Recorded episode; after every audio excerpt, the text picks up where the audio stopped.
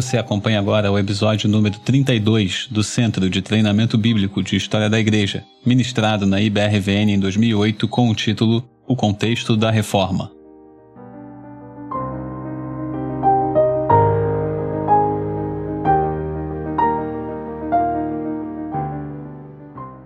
Vamos falar do contexto da reforma para a gente se localizar. É claro que parte do contexto é a queda da Idade Média e o início da Renascença. Vamos falar de Erasmo os humanistas, vamos falar de Lutero, Zwinglio, os radicais da Reforma e Calvino. Então hoje meu plano é a gente falar até Calvino. Nós vamos falar então dos principais reformadores. Depois Reforma Inglesa, John Knox, Reforma Escocesa, Reforma Católica ou Contra-Reforma, resultados da Reforma, os puritanos, protestantes no Novo Mundo, ortodoxia protestante, iluminismo e romantismo, pietismo. Não sei se vai dar para falar tudo, tá? Nós vamos até onde der. Reavivamento evangélico e grande despertamento, Jonathan Edwards, segundo grande despertamento na América, missões no grande século. Qual é o grande século de missões? 19. Contexto do século 19, cristianismo e liberalismo, aí já é um pouco desastroso, né? Igreja Católica Romana, como está hoje no mundo moderno, ortodoxia oriental, como está hoje, mundo moderno, e protestantismo no Brasil. Vamos então começar falando do contexto da reforma. Bem rapidamente, tá? Só para a gente se situar. Gente, em 31 de outubro de 1517, um monge agostiniano, que era professor de Bíblia na Universidade de Wittenberg,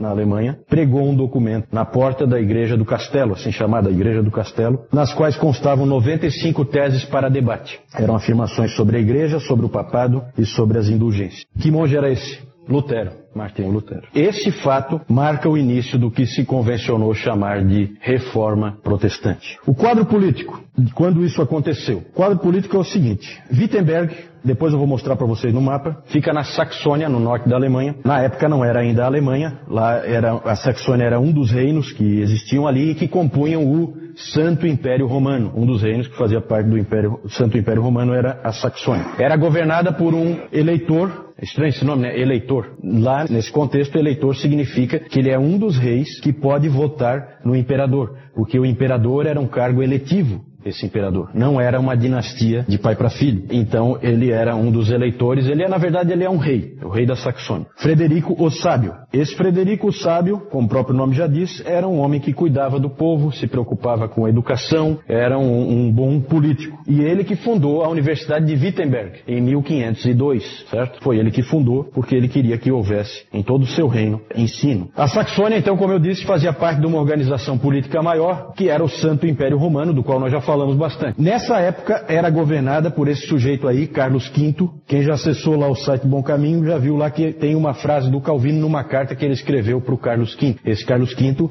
é o imperador. Esse Carlos V, ele era descendente de austríacos da casa de Habsburg, que era uma casa importante na Europa, e era também descendente dos principais reis da Espanha, que unificaram a Espanha, Fernando e Isabela, ou Isabel. Também era descendente de holandeses e, portanto, esse homem era muito poderoso, porque ele controlava boa parte da Europa. Ele era o imperador do Santo Império Romano, ele era também rei da Espanha e ele era também rei dos Países Baixos, da Holanda. Por causa dos casamentos entre nobres ali, então ele era descendente dessas várias famílias e ele controlava esses vários lugares. Ele era, na verdade, um cosmopolita. Até tinha uma famosa frase sobre ele que dizia que ele falava em italiano com as mulheres, em francês com os homens, em alemão com seu cavalo e em espanhol com Deus. Na verdade, a Espanha para ele era o lugar onde ele gostava de viver e morar. Vocês sabem que essa é a época dos grandes descobrimentos. Inclusive tem um fato interessante que o Carlos V ele teve que sair da dieta de Worms, do concílio de Worms, de Worms, onde o Lutero foi interrogado. Ele teve que sair às pressas para encontrar a última caravela de Magalhães que estava chegando. Ele foi informado das cinco que partiram para dar a volta ao mundo. Só uma chegou. Nem o Magalhães não chegou. Chegaram destroçados arrebentados, mas uma caravela chegou e tinha se dado a volta ao mundo. Então é interessante que tudo isso aí está junto nesse bolo. A Espanha tinha sido finalmente unificada, os mouros tinham sido expulsos, Fernando e Isabel foram os grandes reis da Espanha que conseguiram fazer isso, e eles eram reis profundamente católicos. Se diz a respeito de Fernando e Isabel, Fernando e Isabel, que eles eram mais católicos que o Papa, e provavelmente é verdade. Foram eles que criaram a Inquisição para garantir que a Espanha permanecesse sempre católica. A França, nessa época, já era um grande país, O rei era o rei Francisco I, que apesar de ser católico, romano também, ele era uma pedra no sapato do Papa e do imperador do Santo Império Romano. Estava sempre em guerra. O próprio Calvino teve que fazer o famoso desvio bendito, como se chama, por causa de uma guerra entre o Carlos V e o Francisco I, lá na fronteira entre França e Alemanha. que mais? Inglaterra. A Inglaterra tinha passado por, pela Guerra dos 100 Anos, logo depois da Guerra dos 100 Anos teve uma revolução. Essa revolução durou 30 anos e finalmente conseguiu-se fazer a unificação através de Henrique VII, que é pai do famoso Henrique VIII. A Itália era uma bagunça. A Itália era formada por cinco regiões que viviam em guerra entre si o tempo inteiro. A Itália foi um dos países da Europa que mais tempo demorou para se tornar realmente um país. Demorou a unificação. Entretanto, é um país muito avançado, especialmente ali eu mostrei para vocês antes o Renascimento, né? Todos aqueles indivíduos ali é Florença e Milão principalmente Florença, no norte da Itália. O Papa, quem era o Papa nessa época? O Papa era Leão X. Esse Papa é um dos seis da Renascença, assim chamados. Esses Papas, esses seis, há um consenso, inclusive, se você pega a enciclopédia católica, você vê que ela concorda plenamente que esses Papas não se preocupavam com nenhuma outra coisa a não ser luxo, pompa, poder político é, e nunca fizeram nada pela Igreja, esses seis Papas, certo? E o Leão X é um deles. Não é à toa que o, o Lutero foi reclamar das indulgências e mal sabia ele que quem estava por trás das indulgências e que quem queria o dinheiro das indulgências era o próprio Leão X. Ele achou que não, que era aquele pessoalzinho que estava por ali, como Tetzel, por exemplo, que estava ali perto dele em Wittenberg. E na verdade não era nada disso, na verdade era o Papa que estava por trás de tudo. que mais? Outra coisa importante nessa época é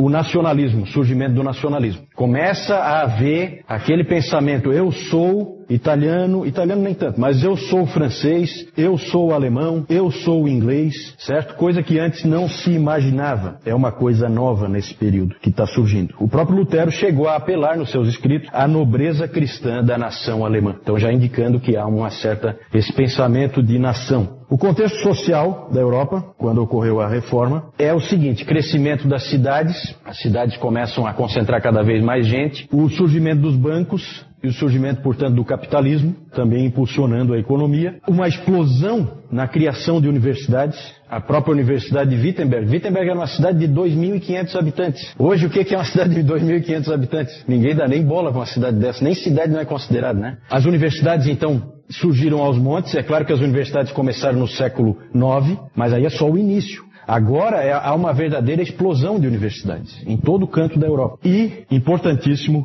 ocorre o desenvolvimento da imprensa, com o Gutenberg, que inventou a imprensa com tipos móveis na cidade de Mainz, na Alemanha, em 1455. Lutero disse o seguinte: a imprensa é um presente de Deus. E é mesmo, né? Como nós temos que dar valor à imprensa que coloca na nossa mão a palavra de Deus com facilidade e que permite que a gente tenha acesso também a tantos livros. E foi assim que ele viu e com certeza ele tinha razão. Outra coisa que o Lutero disse é que a imprensa permitiu que um pequeno camundongo como o Wittenberg rugisse por toda a Europa. Era essa a perspectiva que ele tinha. Ele usou a tecnologia que ele tinha disponível, que tinha acabado de surgir. Nos anos 1520, um terço de todos os livros impressos e lidos na Alemanha eram da autoria de Martinho Lutero. Foi também, já falei, a época dos grandes descobrimentos, o próprio Brasil foi descoberto em 1500, o Colombo descobriu a América em 1492. A América é América, tá? A América não é Estados Unidos, né? Como eles gostam de fazer a gente pensar aqui. O Colombo chegou lá na América Central, ele não chegou nos Estados Unidos. Então é a época dos grandes descobrimentos. Claramente Deus aqui está fazendo algumas coisas. Eu não, não, não tenho como interpretar, mas a gente vê claramente que o cristianismo está confinado na Europa. Morreu nos outros lugares, praticamente. Isso nós já vimos.